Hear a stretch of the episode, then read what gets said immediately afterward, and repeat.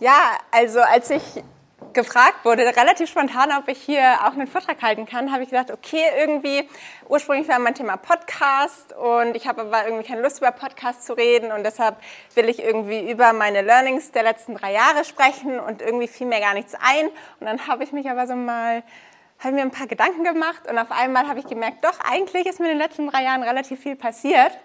Und deshalb habe ich euch jetzt sechs Learnings mitgebracht, die ich gerne mit euch teilen möchte und hoffe, dass ihr da ein bisschen Inspiration mitnehmen könnt. Und alles, was ich habe, steht auf meiner Hand, deshalb wundert euch nicht, wenn ich hier manchmal ein bisschen spicke. Und zwar mein erstes Learning ist, verkaufe deinen Service als Produkt. Noch bevor ich mich selbstständig gemacht habe, habe ich mein ganzes Erspartes, das waren 5000 Euro zu dem Moment, in die Productized Service Mastermind von Mike Pfingsten gesteckt. Und da habe ich gelernt, wie ich meine Dienstleistung als Produkt verkaufe. Also wie ich daraus wirklich in Schritten standardisierte ähm, ja, Prozesse verkaufe und vor allem das Ergebnis verkaufe und eben nicht mein, ja, mein Zeit gegen Geld, also meine Stunden verkaufe. Die einzige Herausforderung, die ich zu dem Moment hatte, war, ich hatte noch keine Dienstleistung. Zwei Wochen nachdem ich dann aber in die Selbstständigkeit gestartet bin, hat Mike Pfingsten ein Barcamp veranstaltet, bei dem ich dann auch einen kleinen Vortrag halten durfte, wie man Podcast startet. Und direkt danach kam dann auch die liebe Gudrun auf mich zu und hat gesagt, hey Paula, kannst du mir nicht zeigen, wie ich einen Podcast starten kann? Habe gesagt, ja Gudrun, kann ich machen, habe ich noch nie gemacht. Aber, wie ich es gelernt hatte, wir machen das in diesen sechs Schritten, wie wir den Podcast starten. Und das Ergebnis wird sein, wir starten einen Podcast richtig geil zusammen. Und Gudrun hat gesagt, alles klar, lass das sofort machen. Und noch heute, zweieinhalb Jahre später, ist ihr Podcast auch relativ erfolgreich und live immer noch dabei. Der C-Level Podcast, könnt ihr gerne mal reinhören, wenn ihr wollt. Und dann kommen wir auch schon zu Learning Nummer zwei. Ich musste abschneiden, um wachsen zu können.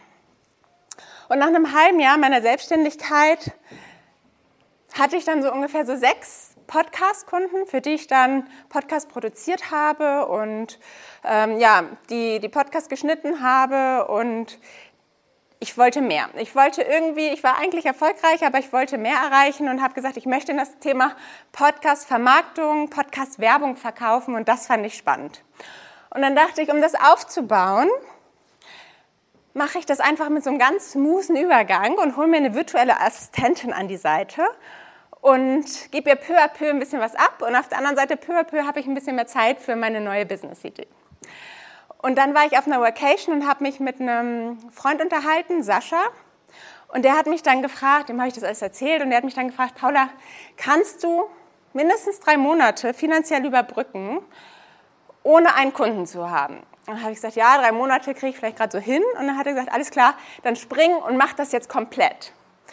Und das habe ich dann auch getan. Am nächsten Tag habe ich wirklich meine zehn Kunden meiner virtuellen Assistentin gegeben, habe gesagt, hier kannst du alle haben, ich bin raus und war quasi wieder von einem auf den anderen Tag arbeitslos und habe halt wieder von Null gestartet, aber hatte drei Monate Zeit, wirklich fokussiert und konzentriert mein neues Business aufzubauen. Und wenn ich das damals nicht gemacht hätte, dann würde ich heute wahrscheinlich immer noch an diesem smoothen Übergang hängen. Learning Nummer drei. Ohne mein Weekly Planning würde ich nicht überleben können. Und das war Ostern 21. Da haben mein Freund Michael und ich unser Wohnmobil genommen, sind drei Monate, durch Kroatien gereist, haben dann auch von dort aus gearbeitet. Und an diesem Osterwochenende, weiß ich noch, war es halt total nass, total kalt und eklig. Und wir haben uns dann einfach nochmal ein Hotelzimmer gegönnt. Und an diesem Wochenende hatte ich total den, ja, wirklich Zusammenbruch eigentlich, weil ich überfordert war von allen Informationen, die einfach auf mich eingeprasselt sind, obwohl ich nicht mal wirklich ausgelastet war in meinem Business. Und ich wusste gar nicht, woher das kam. Und ich kam einfach nicht mehr klar und konnte diese, die ganzen Informationen, die auf mich zukamen, einfach nicht mehr einordnen und nicht mehr verarbeiten. Und dann haben wir uns an einem Ostersonntag hingesetzt, haben uns Torte ins Bett bestellt und saßen dann den ganzen Tag im Bett und haben mir einen Plan erschaffen. Und das war wirklich mein Game Changer. Also wir haben einmal nach dem Prinzip GTD, Getting Things Done, komplett meinen Kopf entleert. Also ich habe alles aufgeschrieben, was mir irgendwie in, im Kopf rumgeflogen ist. Und diese ganzen Informationen dann nach der Eisenhower-Matrix wieder in To-Do-Listen getan. Also was ist wichtig, was ist dringend, was ist nicht wichtig, was ist nicht dringend. Und mit dieser To-Do-Liste dann jede Woche die, die Information oder die Tasks, die ich bearbeiten wollte, für jede Woche mir rausgesucht und dann in der Woche bearbeitet. Und nach diesem Prinzip arbeite ich heute noch, sonst würde ich wahrscheinlich nicht mehr klarkommen. Und es gibt mir so viel Freiheit und so viel Ruhe im Kopf, damit zu arbeiten. Also wirklich ein riesiger Game Changer.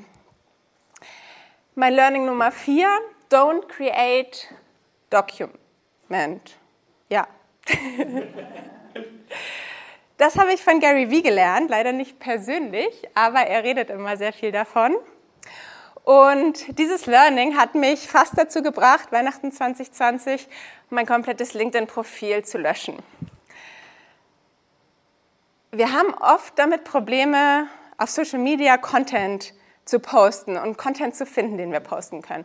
Und mir haben zwei Dinge dabei geholfen. Das eine war, einen Kanal zu finden, mit dem ich gut arbeiten konnte, der mir lag, den ich mochte, mit dem ich gut klarkam und das war LinkedIn. Und das zweite war, Content zu posten, den ich eh erlebt habe und der mir eh passiert ist oder irgendwelche Learnings, die ich die Woche hatte. Und genauso war es dann auch an diesem besagten Weihnachten, dass ich dann irgendwie drei Tage vorher hatte ich meine Firma gegründet und habe dann ein Foto gepostet, wie ich da vor dem Notar stehe, mit der Gründungsurkunde in der Hand, irgendwie eine Winterjacke, Maske auf und so, also relativ einfach. Und innerhalb von kürzester Zeit ist dieser Post explodiert. Mittlerweile hat er, glaube ich, ich habe gerade gestern noch mal geguckt, eine Viertelmillion Views bekommen. Und ich, mein Postfach bei LinkedIn ist explodiert und ich kam nicht mehr klar. Und ich dachte, die einzige Lösung ist, mein LinkedIn-Profil zu löschen, um irgendwie noch klarzukommen.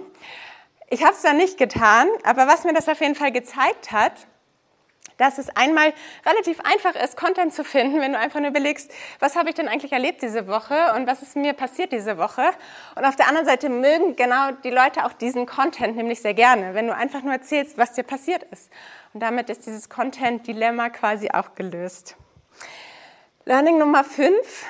Gehe mit niemandem in eine Ehe, wenn du dir nicht komplett sicher bist. Und das hier wird keine Paarberatung, keine Sorge. Ähm, ich meine das auf einer kompletten Business-Ebene, weil wenn du einen Co-Gründer hast, wenn du vielleicht jemanden hast, der dein Unternehmen kaufen will als Tochterunternehmen, du gehst immer in eine Art Beziehung, in eine Art Ehe mit dieser Person und arbeitest sehr intensiv zusammen. Und letztes Jahr im Sommer hatte ich genau die Situation, wo Joel auf mich zukam und hat gesagt, hey, Paula, ich würde gerne ein Unternehmen kaufen und ich sollte bei ihm als Tochterunternehmen als ja, Vermarktungsarm quasi fungieren. Und ich kannte Joel schon und hatte gleich, also zwischenmenschlich hat es total gut gepasst und dachte, ja cool, freue mich voll drauf. Und dann sind wir in die Verhandlung gegangen, haben fünf Monate verhandelt und kurz vor Vertragsabschluss haben wir dann das Ganze gecancelt. Und heute sind wir total gute Geschäftspartner, sind Freunde, arbeiten sehr gut und erfolgreich zusammen.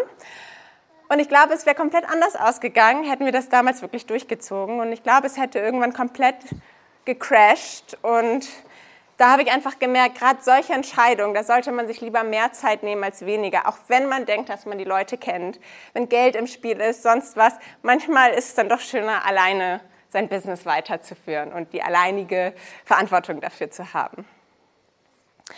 Und Learning Nummer sechs ist, wenn ich auf mein Herz höre, ist das kein Versagen, sondern Mut. Denn dieses Jahr ist bei mir wirklich super erfolgreich gelaufen. Also ich habe wirklich dieses Jahr Anfragen proaktiv bekommen von der deutschen Bundesregierung, von der Deutschen Post, von Accenture, von EY und hatte schon Mitte des Jahres mein Ziel, mein Umsatzziel erreicht, was ich mir eigentlich fürs ganze Jahr vorgenommen hatte. Eigentlich hätte ich extrem glücklich sein müssen, aber ich war überhaupt nicht glücklich. Ich hatte überhaupt keine Lust mehr und gar keine Motivation mehr. Und habe einfach gemerkt, dass das daran liegt, dass mir dieses ganze Podcast-Business keinen Spaß mehr macht und ich irgendwie, ja, keine Freude mehr daran habe.